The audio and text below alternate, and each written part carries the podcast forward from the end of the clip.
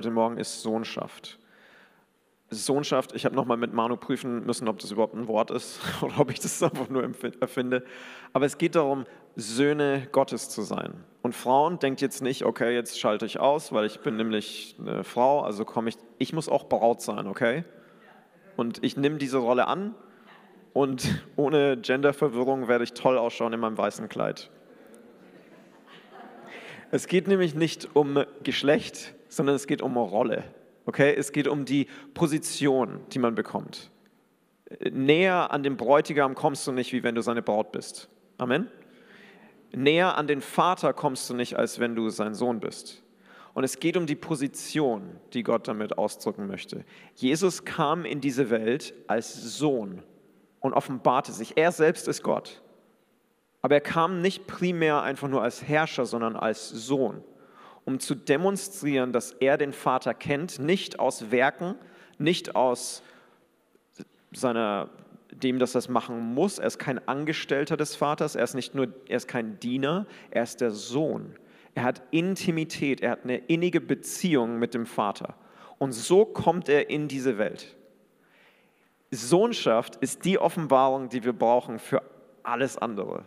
Wenn du in deinem Leben nichts anderes mehr machst, außer zu begreifen, dass du Sohn bist, beziehungsweise Tochter, dann war dein Leben erfolgreich. Oh, diese ganzen blöden Sachen, die wir uns als Ziele setzen in unserem Leben, diese ganzen Sachen, wo wir denken, wäre ich dann doch nur erfolgreich, dann bin ich erfolgreich, wenn ich das schaffe, oder hätte ich doch bloß das, oder würde ich doch bloß das schaffen. Das ist so unwichtig, weil wir werden alle irgendwann vor Gott stehen. Und er wird uns nicht fragen, ich glaube, was er uns fragen wird, ist, hast du gelernt zu lieben? Weil der, das, das, das Gesetz und die Propheten sind zusammengefasst in diesen, in, dieser einen, in diesen zwei Sachen. Liebe den Vater, liebe Gott mit allem, was du bist und hast und deinen Nächsten wie dich selbst. Darin ist alles zusammengefasst. Das ist unser Auftrag. Das ist, was wir lernen sollten. Das muss unser primärer Fokus sein. Und das lernen wir in der Rolle als Braut und in der Rolle als Söhne und Töchter, als Kinder Gottes. Und diese Offenbarung ist massivst umkämpft. Und ich möchte das so ein bisschen aufmachen, was nämlich so Sachen sein können, in die wir reinkommen, wenn wir nicht diese Sohnschaft verstehen oder wo diese Sohnschaft uns helfen will. Wo wir dieses einfach zu verstehen, mein Vater liebt mich und das ist, das ist es, das ist genug. Mehr muss ich nicht erreichen in meinem Leben. Es fließt alles davon. Ihr wisst ganz genau, dass wenn ihr verliebt seid, macht ihr viel, viel mehr Sachen und bemüht euch viel, viel mehr um die Person, als wenn ihr einfach nur die Obligation spürt. Weißt du, wo ich verliebt war in meine, in meine Frau, diese, äh, ich, ich bin immer noch verliebt in meine Frau. Aber in den ganz früh, als diese, als diese Liebe noch so, diese Verliebtheitsgefühle noch so wach waren und so loderten, ja, da habe ich gesucht nach Sachen, wie ich sie segnen kann, wie ich ihr Gutes tun kann. Ich habe an jeder Unterhaltung, die sie mit jemand anderem führt, wo sie vielleicht erwähnt hat, was sie gerne hätte oder was sie mag, habe ich sofort dann gleich geguckt. Irgendwann habe ich mal gehört, sie hätte gerne eine Lobpreisbibel, eine Bibel, in der sie ganz viele Notizen machen kann, nur über den Thema Lobpreis über das Thema Lobpreis. Also nur über das Thema Lobpreis, dass sie alles rausschreiben kann. Und dann habe ich so eine richtig schöne Bibel gefunden, die ähm, so mit ganz vielen Notizzeilen war und habe die ihr dann geschenkt. Und es war so einfach, ich war eifrig darin zu suchen, wie kann ich ihr ein Segen sein. Wir alle wissen, dass wir Gott einen Segen sein wollen. Wir alle wollen Gott mehr segnen. Wir wollen mehr für ihn leben. Wir wollen mehr einfach seinen Willen tun. Wir wollen, wir wollen für Gott leben. Amen. Aber wusstest du, dass du auch, um, um für Gott zu leben, musst du auch von Gott leben? Diese Beziehung ist nicht nur einfach horizontal, wo du schauen musst, dass du in, in all deinem Tun und Machen Gott ehrst, sondern als allererstes eben auch in der Vertikalen, dass du eine Beziehung zum Vater hast. Und ihr wisst, du kommst in bestimmte Orte nur ran mit der richtigen Identität. Ne? Wenn du irgendwie in Siemens reinspazieren willst oder was auch immer, andere Firmen, dann brauchst du deine Chipkarte, deine ID-Karte oder was auch immer. Du brauchst die richtige Identität, um reinzukommen um in das Herz Gottes zu kommen, um vor sein Angesicht zu kommen, brauchen wir die Identität der Sohnschaft. Söhne und Töchter zu sein. Er möchte, dass wir uns so nähern, nicht mit Werken und Tun. Er möchte, dass wir uns nähern in Liebe, in Innigkeit und nicht in Werken.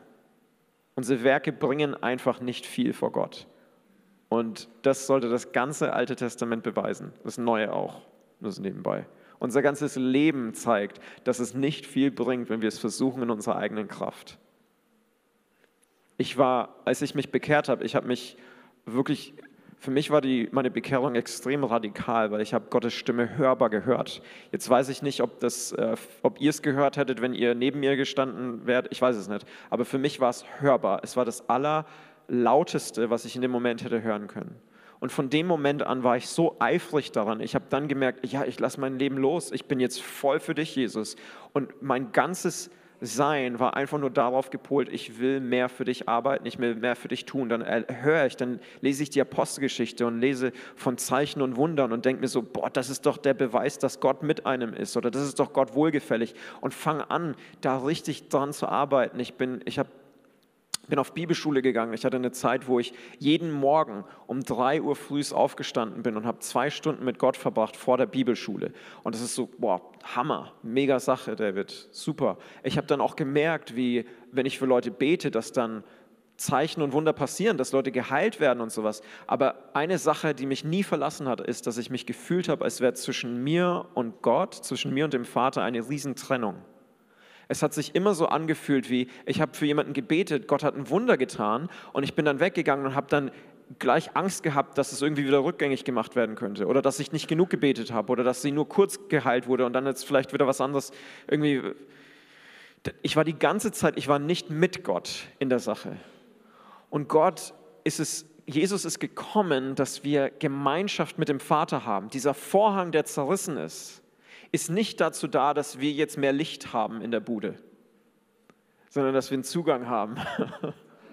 ja?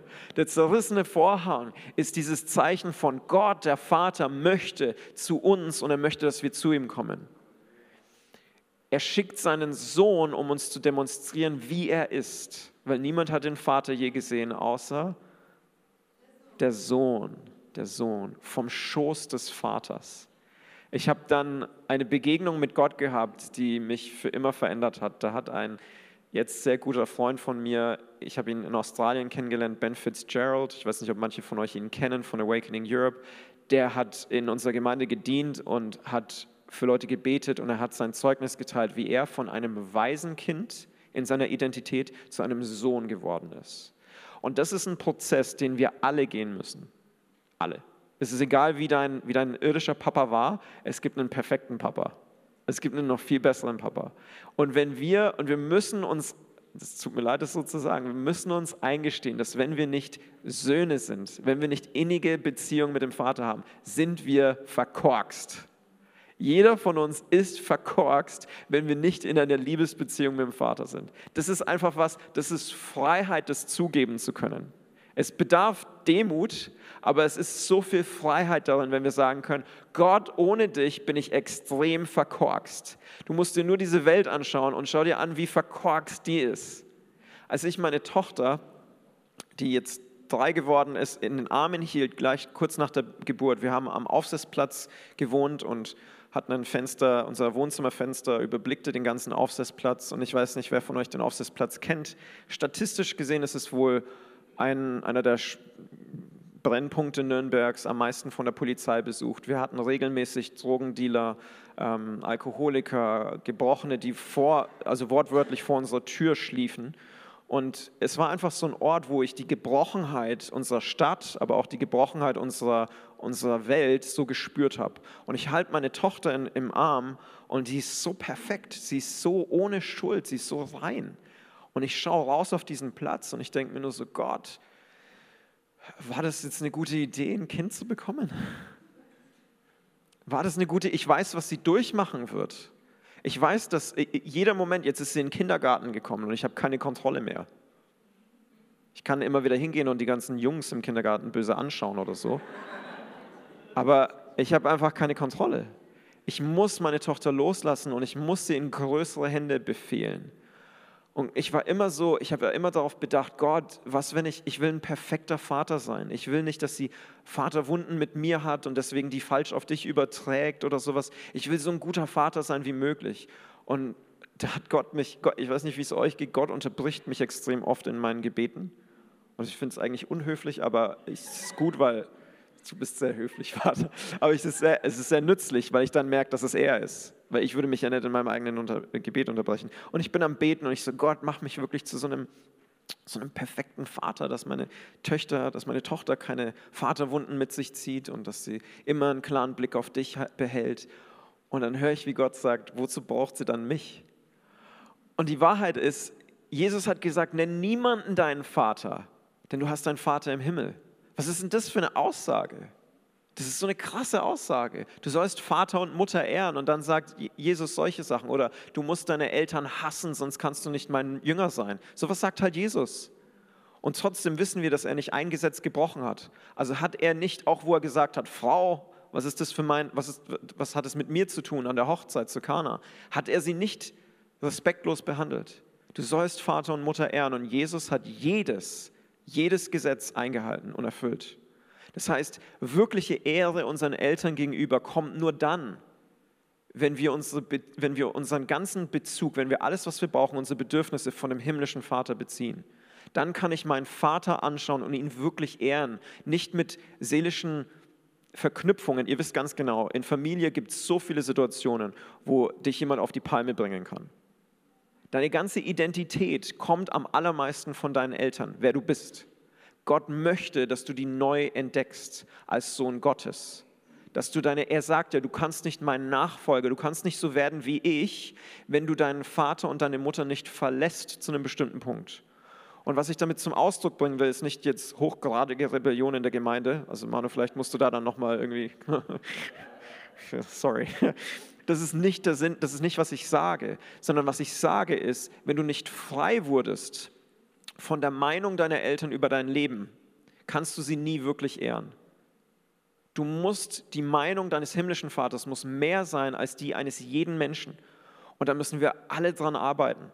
Und da ist es mir wirklich egal, wie gut dein Vater war oder wie dein, deine Eltern sind. Wir müssen alle daran arbeiten, weil wir nämlich nicht wissen, wie der himmlische Vater ist. Unter der Sonne gibt es nichts Neues. Aber er möchte uns offenbaren, was weder Auge gesehen noch Ohr gehört hat, weil wir ihn lieben. Er hat Sachen für uns, die so viel größer sind als das, was wir sehen können. Und der Herr möchte uns zu sich rufen, aber du brauchst die richtige Keykarte, du brauchst den richtigen Zugangscode, du brauchst die Sohnschaft. Diese Sohnschaft ist extrem umfochten. In Matthäus 3, Vers 17 war dieser Moment, wo Jesus getauft wird. Und der Himmel öffnete sich und eine Stimme aus dem Himmel sprach, dies ist mein geliebter Sohn, an ihm habe ich große Freude. Das ist das, was Gott über Jesus sagt. War das notwendig? Keine Ahnung. Aber es wird gleich im nächsten Kapitel extrem umfochten. Und zwar Jesus wird von dem Heiligen Geist in die Wildnis geführt. Das ist ja eh auch so skurril. Danke, Heiliger Geist. Du führst mich an stille Gewässer und an saftige Weiden. Jesus wird in die Wüste geführt vom Heiligen Geist, um versucht zu werden. Ist doch heftig, oder? Wer möchte mehr geleitet werden vom Heiligen Geist? Ja, genau. Matthäus 4 erklärt dann einfach, wie Jesus in der Wildnis ist und versucht wird vom Teufel. Jesu, drei der Versuchungen, zwei der drei Versuchungen, die der Feind gebracht hat, fingen an mit folgendem Satz. Wenn du der Sohn Gottes bist, dann tue. Dann verwandle dieses, diese Steine in Brot, dann lass dich hier von dem Dach fallen. Wenn du der Sohn Gottes bist. Was hatte Gott gerade eben ein Kapitel vorher gesagt? Dies ist mein geliebter Sohn. Sofort versucht der Teufel diese Sache anzuzweifeln und möchte Jesus dazu bewegen, dass er es beweist. Beweise es. Tue etwas. Deine Werke sollen es zeigen. Das ist diese frohe Botschaft. Wir sind frei von Werken und können jetzt leben in, dieser Über, in dem Überfluss des Vaters. Wir, wir können jetzt die Liebe des Vaters erleben. Du musst nichts mehr dafür tun. Dieser Raum ist gefüllt, der Himmel ist offen, der Vater schaut jeden einzelnen von uns an und redet die ganze Zeit über seine Liebe für uns. Er singt über uns. Er ist einfach nur, du bist meine geliebte Tochter, in der ich wohlgefallen habe. Du bist mein geliebter Sohn, in dem ich wohlgefallen habe. Ich habe große Freude in dir. Da spuckt sogar der Pastor. Ich habe große Freude in dir. dieses, wenn wir das nicht hören, wenn das nicht ankommt, werden wir immer irgendwie im Tun sein und immer im Versuchen, irgendwas zu erreichen. Unser Problem als Pastoren ist, dass wir echt was reißen wollen. Es tut mir mega leid, wenn es vielleicht für euch eine herzzerreißende Neuigkeit ist. Die meisten Pastoren, und da rede ich jetzt nicht für Manuel, aber für mich, die meisten Pastoren wollen sich nicht jeden Tag und immer mit euren Problemen abkämpfen. Sorry. Wir wollen echt was fürs Königreich Gottes reißen. Versteht mich nicht falsch, eure Probleme müssen genauso behandelt werden und das ist unser Job. Das gehört zu unserem Job. Aber wir wollen was machen für Gott. Deswegen, das Problem ist, wenn wir dann anspornen zu was Aktivem, wenn wir anspornen zum Gebet, ja, dann ist es wieder so ein, es kann wieder so ein Druck auf uns kommen, so ein, ach, jetzt muss ich ja wieder machen. Nein, du darfst. Es ist eine Freude. Wir müssen von diesem Werksdenken, von dem Leistungsdenken wegkommen. Unser ganzes Leben lang wird uns beigebracht, wie wir leisten sollen, damit wir Erfolg haben. Was bringen wir unseren Kindern bei? Mach was Gescheites, lern was Gescheites, damit du auch dann später versorgt bist. Wäre es nicht besser, ihnen beizubringen, wie sie Gottes Stimme hören und er ihnen sagt, was sie mit ihrem Leben machen sollen? Wäre es nicht viel besser, sie wissen, was Gott von ihnen will, als dass sie wissen, was die Gesellschaft von ihnen möchte? Selah.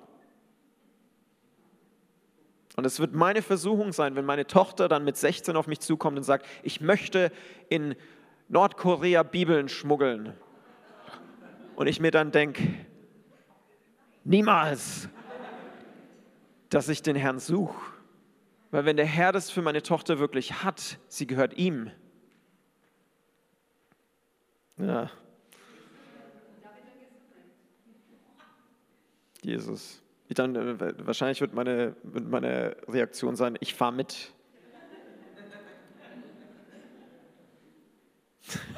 es ist gut, dass die Koreaner grundsätzlich kleiner sind. Da kann ich wahrscheinlich zehn auf einmal, packe ich schon irgendwie. Sorry, wenn du Koreaner bist, das war jetzt null, das, das stimmt nicht, weil ihr, könnt, ihr habt ähm, viel ähm, Martial Arts.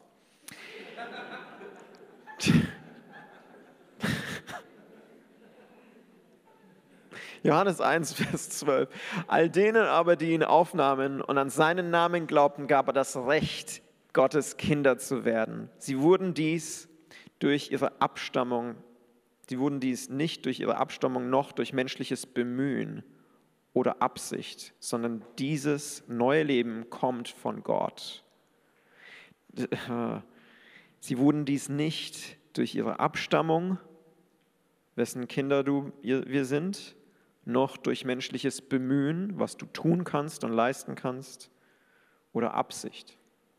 Gute Absichten, all diese Sachen, all dein Bemühen, deine Abstammung sind nichts wert, werden vor Gott nicht das sein. Es wird nicht, er wird dich nicht, Jesus sagt ja, viele werden zu mir sagen, Herr, Herr, haben wir nicht in deinem Namen geweissagt und, und Dämonen ausgetrieben und große Wunder vollbracht. Und er wird sagen, weicht von mir, ihr Übeltäter, Übeltäter, ich kenne euch nicht. So, Moment mal. Jesus kennt jemanden nicht. Jesus ist Gott und es gibt jemanden, den er nicht kennt. Jesus kennt mich doch. Jesus kennt doch jeden Menschen. Wieso sagt Jesus, ich kenne euch nicht? Sollte er nicht sagen, ihr kennt mich nicht?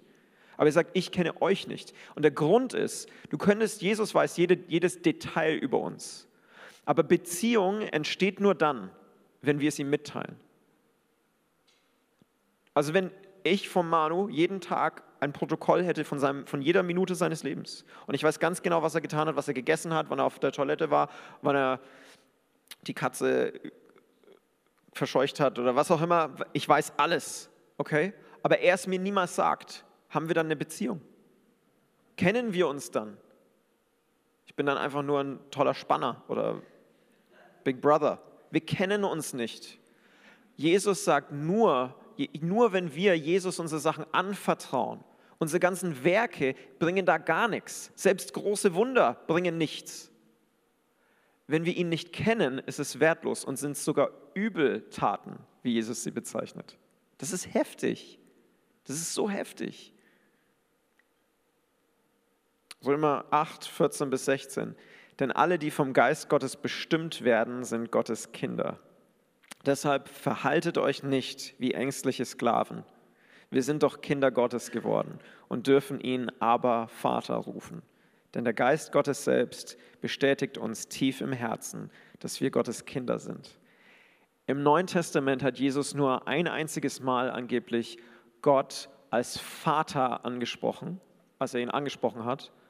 Und sonst hat er immer das Wort Abba benutzt. Und Abba bedeutet Papa. Also es ist dieses innige Papa. Es ist nicht der Titel Vater, sondern eine Bezeichnung von einem Kind, einem geliebten Kind zu seinem Vater. Papa.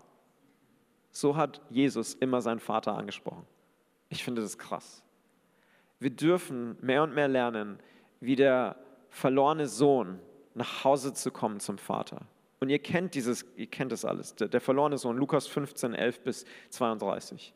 Das ist so, dieses Gleichnis ist mein Lieblingsgleichnis und ich könnte das, die Leute aus meiner Gemeinde wissen, dass es fast in jeder Predigt bei mir vorkommt. Aber ich gebe euch kurz die David Metzner-Version, okay? Und damit würde ich dann gerne abschließen und dann würde ich ganz gerne das Team dann vorbitten und ein paar, sie haben sich ein paar Eindrücke geben lassen für euch. Und wenn die auf euch zusprechen, dann kommt und empfangt Gebet. Und wenn sie nicht auf euch zusprechen, aber die Predigt euch angesprochen hat oder ihr einfach ein Gebetsanliegen habt, die möchten so gerne mit euch beten. Der verlorene Sohn, ihr, ihr kennt dieses, dieses Gleichnis. Eigentlich sollte es nicht heißen, das Gleichnis des verlorenen Sohnes, sondern eigentlich ein Familienverhältnis oder das Gleichnis zweier Söhne. Der verlorene Sohn ist, oder der Sohn, Mann hat zwei Söhne. Er ist reich, er ist wohlhabend. Der eine sagt, Vater, ich will nichts mehr mit dir zu tun haben, ich möchte mein Erbe jetzt schon und ich düse ab. Der Vater gibt es ihm. Ich weiß nicht, wie viele von euch Väter sagen würden, schleich dich. In der jüdischen Kultur ist dieser Moment, in dem ein Sohn sagt, ich möchte mein Erbe vor dem Tod seines Vaters, so als würde er sagen, mir wäre es lieber, du wärst tot. Du bist für mich gestorben. Es ist ein absoluter Beziehungsbruch und extrem unehrend. Trotzdem gibt der Vater ihm alles, was ihm zusteht. Er geht, er hat eben, ihr kennt es, er lebt ein ausschweifendes Leben mit Prostituierten und all so ein Zeug und er hat einfach ein wildes Leben. Es kommt eine Dürre über das Land und er verliert alles. Und er findet sich wieder beim Schweinehüten. Jetzt müsst ihr euch vorstellen, in der jüdischen Kultur gibt es nichts, wo du dich mehr erniedrigen könntest, als Schweinehirt zu sein. Schwein ist ein unreines Tier, du solltest es nicht essen, geschweige denn halten. Okay? Das sagt es nicht meinen Kindern, weil wir waren gestern auf einem Erlebnisbauernhof und die Schweine waren mega cool. Aber Markus 7 hat Gott alles Essen wieder reingemacht. Halleluja. Bacon ist wieder auf dem Teller. Er, hütet diese Schweine und er ist so hungrig und er ist so durch, dass er sich sogar nach den Schweinefraß sehnt. Dass er sich denkt, das schaut gerade sogar gut aus. Und er erinnert sich daran, dass selbst die Diener im Haus seines Vaters es besser haben als er gerade. Und er sagt, hey komm, was habe ich zu verlieren? Tiefer kann ich nicht mehr fallen. Ich gehe zurück zu meinem Vater und ich sage ihm, Vater, ich tue Buße. Vergib mir, ich habe gesündigt vor dir und vor Gott. Vergib mir für das, was ich getan habe und bitte nimm mich an als ein Diener in deinem Haus. Das ist seine Haltung. Okay? Seine Haltung ist Buße, das ist sehr gut. Aber er tut nicht Buße hin zur Sohnschaft. Er tut Buße hin zum Diener werden, Sklave werden ich bin dir so dankbar, bitte lass mich einfach nur Diener werden. Auf dem Weg zum Haus sieht ihn sein Vater kommen und rennt auf ihn zu. Ihr kennt es bestimmt alles schon, aber für die, die es noch nicht wissen, ein, ein Mann mit so einer, einer Stellung in der Gesellschaft würde, man hat in der jüdischen Kultur war es als schamhaft bezeichnet, wenn ein älterer Herr seine Knöchel gezeigt hat. Also so meine Socken wären hier nicht sehr angebracht. Das wäre eine Scham, wenn, wenn ein älterer Mann seine Knöchel zeigt. Sein Gewand sollte länger sein, dass es seine Knöchel bedeckt. Und er muss, um zu rennen, versuch mal in so einem Gewand zu rennen. Er muss, um zu rennen, sein Gewand anheben. Er beschämt sich selbst, um zu seinem Sohn zu kommen. Und er rennt seinem Sohn entgegen. Jetzt, was denkt ihr, was der Sohn denkt? Er ist ja am Meditieren. Er denkt sich bestimmt, ich weiß nicht, wie es bei euch war. Ich habe immer wieder, wenn ich von meinem Vater was wollte, habe ich vorher immer das durch, bin ich das immer im Kopf durchgegangen. Wie werde ich sagen? Was werde ich sagen? Papa, es tut mir so leid. Und du hattest ja recht. Und all diese Sachen habe ich mir immer überlegt, bevor ich zu meinem Papa komme. Und, ich, er überlegt sich genau das Gleiche. Er kommt zum Vater und denkt sich die ganze Zeit, okay, ich werde einfach nur sagen, ich bin ein Diener. Ich bin nicht wert, dein Sohn zu sein. Ich bin ein Diener. Er meditiert seine Zukunft. Er meditiert seine Identität und seine Beziehung mit dem Vater. Und er kommt zum Vater und jetzt rennt er auf ihn zu. Jetzt der Ich würde mir wahrscheinlich denken, der haut mir jetzt gleich an den rein oder so. Aber der Vater rennt auf ihn zu, fällt ihn um den Hals, küsst ihn und, und, und, weint und ist einfach so dankbar, dass er wieder da ist. Das ist ein extremer, das, dieser Moment ist so ein Konflikt für den Sohn, der jetzt am Meditieren war. Ich bin es nicht würdig, ich bin es nicht würdig, ich bin nur Diener, ich bin nur Sklave. Und er gibt ihm einen Ring ein Gewand und neue Schuhe. Ich mag Schuhe. Da haben wir auch so ein. Ich mag coole Schuhe. Ich glaube, meine Schuhe wären Yeezys, wenn der Vater mir begegnet. Aber anyway, anderes Thema. Der Vater kommt und gibt ihm neue Schuhe. Diese Schuhe repräsentieren jemand, der frei ist. Jemand, der frei ist. Das Gewand repräsentiert jemand, der Wohlstand hat. Und der Ring war höchstwahrscheinlich ein Siegelring, der die Initialen des Vaters trug. Jetzt müsst ihr verstehen, in der jüdischen Kultur war es so Brauch, dass der Vater seine Söhne, seine, seine Söhne mustert und dass er sie von anderen, von Lehrern, von, von Dienern, die den Vater kennen, die wissen, wie der Vater gern Sachen gemacht hat an seinem Hof, dass er sie benutzt, diese Diener benutzt, dass sie den Söhnen beibringen, wie sie die Sachen, die, die Interessen des Vaters, wie sie denen nachgehen sollen. Und dann erst würde man das Erbe geben und so ein Siegelring war, hatte so viel Macht. Damit konntest du an den Marktplatz gehen und wenn alle diesen Siegel gesehen haben und die Initialen des Vaters, wussten sie, oh, der ist bevollmächtigt, im Namen des Vaters zu handeln. Alles, was er tut, ist genauso wie wenn der Vater es tun würde. So wurde der dann behandelt. Jetzt ist er gerade zurückgekommen, stinkt noch nach Schwein, und bekommt volle Autorität. Kann es sein, dass du und ich genau das Gleiche bekommen haben, als wir Buße getan haben und zurück sind zum Vater? Der Unterschied ist, wenn wir in dieser Mentalität des Dieners bleiben, des Sklavens bleiben, zum Vater gegenüber. Jesus muss immer Herr bleiben. Amen.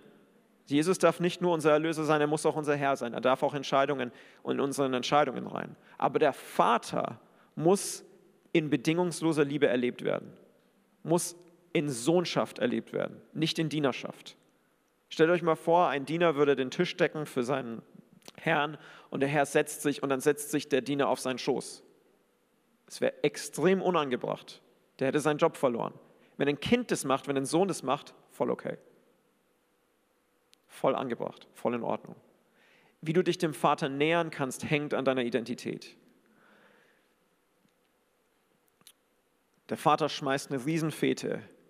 Er hat das, ge, das gemästete Kalb geschlachtet. Der Sohn kommt zurück vom Feld, vom Dienen und vom Vieltun. Und er kommt zurück vom, zum Feld und sieht eine Feier und denkt sich, was in aller Welt ist denn da los? Was habe ich denn verpasst?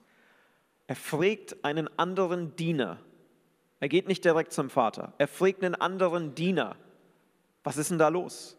Und er sagt, dein Bruder ist zurückgekommen und dein Vater hat das, das gemästete äh, Kalb geschlachtet. Und er ist außer sich.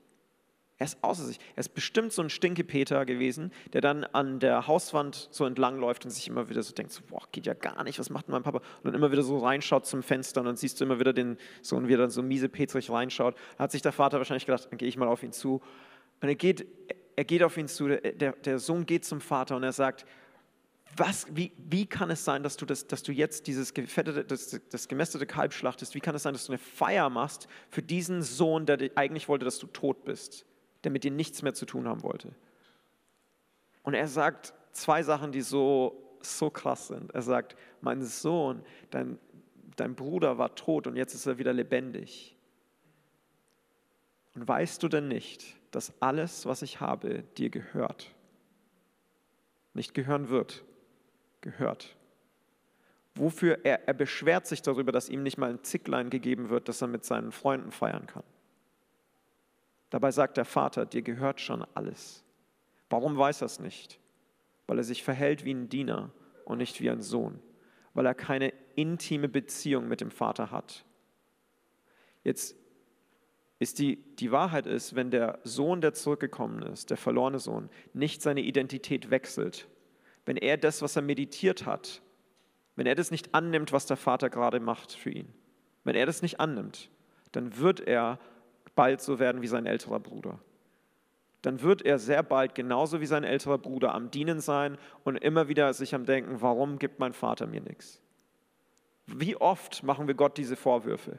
Gott, warum machst du denn nichts? Jetzt habe ich doch mal für jemanden gebetet auf der Arbeit und dann machst du nichts. Wir denken immer noch, ich muss das Richtige tun, um das Richtige zu bekommen. Du musst die richtige Person sein, um die richtigen Ergebnisse zu bekommen. Du musst die richtige Person werden von deiner Haltung Gott gegenüber. Und dann werden sich diese anderen Sachen alle dem beugen. Gott möchte uns Gebetserhörung geben. Gott möchte uns begegnen auf unglaublichen Arten und Weisen. Und ich erzähle das jetzt nicht aus irgendeiner theologischen, genauso hat Gott es in meinem Leben gemacht. Der Junge, der drei Uhr früh immer aufstand und zwei Stunden mit Gott verbracht hat, der auch Zeichen und Wunder gesehen hat, aber sich ferngefühlt hat von seinem Vater. Ich habe das immer, ich habe das alles mühselig selbst aufrechthalten müssen. Ich habe eine Begegnung gehabt mit der Liebe des Vaters, aber erst, wo ich losgelassen habe. Erst, wo ich wirklich losgelassen habe und gesagt habe, Gott, ich werde es nicht mehr in meiner eigenen Kraft tun. Yes. 2. Timotheus 3, 1 bis 5. Außerdem sollst du wissen, Timotheus, dass in den letzten Tagen der Welt schwere Zeiten kommen werden, denn die Menschen werden nur sich selbst und ihr Geld lieben. Sie werden stolz und eingebildet sein und Gott verachten und ihren Eltern ungehorsam und undankbar begegnen. Nichts wird ihnen heilig sein. Sie werden lieblos sein und zur Vergebung nicht bereit. Sie werden andere verleumden und keine Selbstbeherrschung kennen. Sie werden grausam sein und vom Guten nichts wissen wollen. Sie werden ihre Freunde verraten, leichtsinnig handeln, sich aufspielen und ihr Vergnügen mehr lieben als Gott. Sie werden so tun, als seien sie fromm. Doch die Kraft Gottes, die sie verändern könnte, werden sie ablehnen. Von solchen Leuten halte dich fern.